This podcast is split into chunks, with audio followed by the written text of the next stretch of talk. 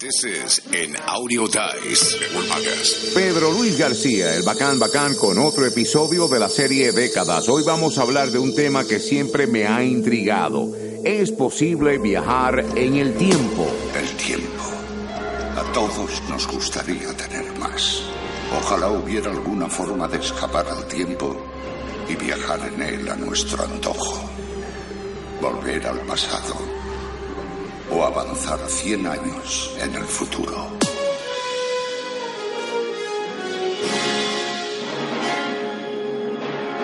Cuando hablamos de viajar en el tiempo, seguramente le venga a la mente la película Back to the Future.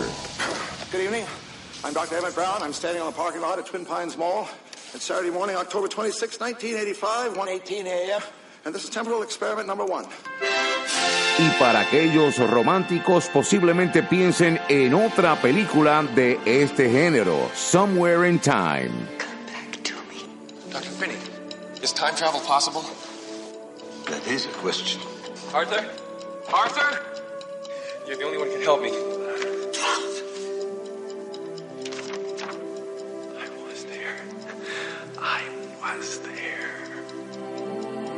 Pero la verdad es que todos podemos viajar en el tiempo.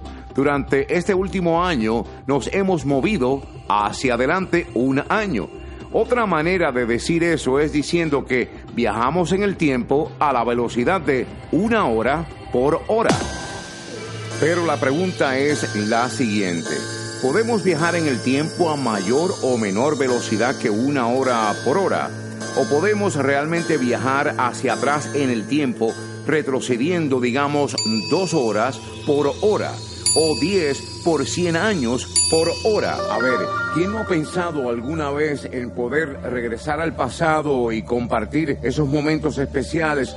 ¿O simplemente reunirse con una persona que lamentablemente ya no se encuentra en nuestro presente. Al igual que muchos de ustedes cuando fui al cine a disfrutar de las películas de Back to the Future o la de Somewhere in Time, que la he repetido varias veces por ser una de mis favoritas, me puse a investigar a fondo si era posible viajar en el tiempo. Y esto me llevó al científico Albert Einstein. Pero antes de llegar a Einstein, di lectura a muchos escritos de entendidos sobre este tópico. El gran científico del siglo XX, Albert Einstein, desarrolló una teoría denominada relatividad especial. Las ideas de relatividad especial son muy difíciles de imaginar porque no son cosas que experimentamos en la vida a diario, usted o yo, pero los científicos las han confirmado. Esta teoría dice que el espacio y el tiempo son realmente aspectos de la misma cosa, del tiempo espacial. Hay un límite de velocidad de 300.000 kilómetros por segundo para cualquier cosa que viaje a través del tiempo espacial. La relatividad especial también dice que ocurre algo interesante al movernos a través del tiempo espacial, especialmente cuando tu velocidad relativa a otros objetos es cercana a la velocidad de la luz. El tiempo pasa más lentamente para ti que para las personas que has dejado atrás. Muy interesante todo esto, les voy a poner un ejemplo. Digamos que usted tenía 15 años de edad cuando abandonó el planeta Tierra en una nave espacial viajando aproximadamente el 99.5% de la velocidad de la luz, que es mucho más rápido de lo que podemos lograr hoy día. Y celebraste solo 5 cumpleaños durante tu viaje espacial.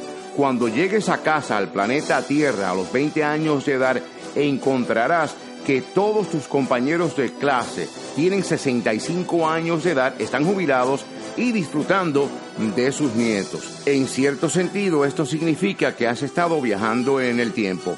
Habrás experimentado solo 5 años de vida, mientras que tus compañeros de clase habrán experimentado 50 años enteros. Esta es una manera de viajar al futuro a una velocidad mayor de una hora por hora. Los viajes en el tiempo de cierto tipo también ocurren para objetos dentro de campos gravitacionales. Einstein tenía otra teoría asombrosa denominada relatividad general que predice que el tiempo pasa más lentamente para los objetos en campos gravitacionales como aquí en la Tierra que para los objetos lejanos de tales campos. De modo que existen todo tipo de distorsiones del tiempo cerca de los agujeros negros donde la gravedad puede ser más intensa. En los últimos años, algunos científicos han usado estas distorsiones del tiempo espacial para pensar de posibles maneras en que podrían funcionar las máquinas del tiempo. Algunos consideran la idea de los agujeros tubulares que podrían ser atajos a través del tiempo espacial.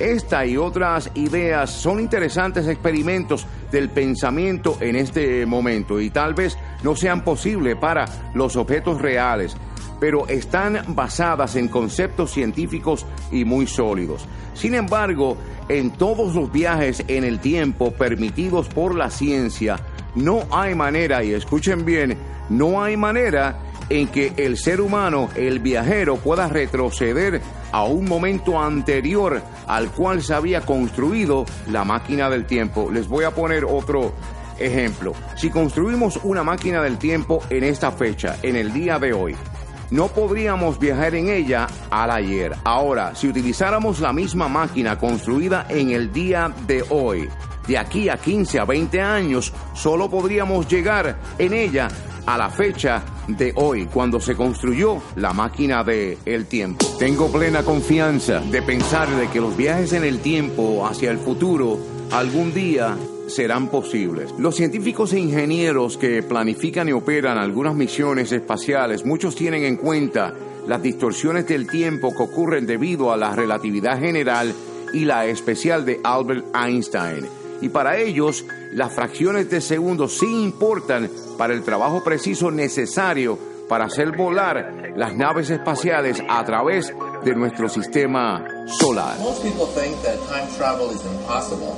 But believe it or not, there's no law of physics preventing time travel.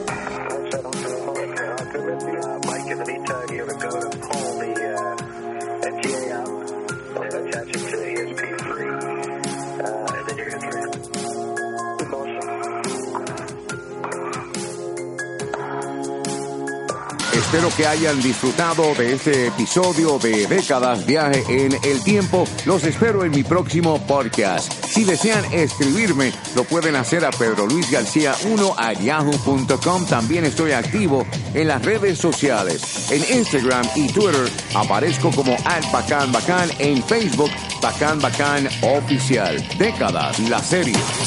en Audio Dice Podcast.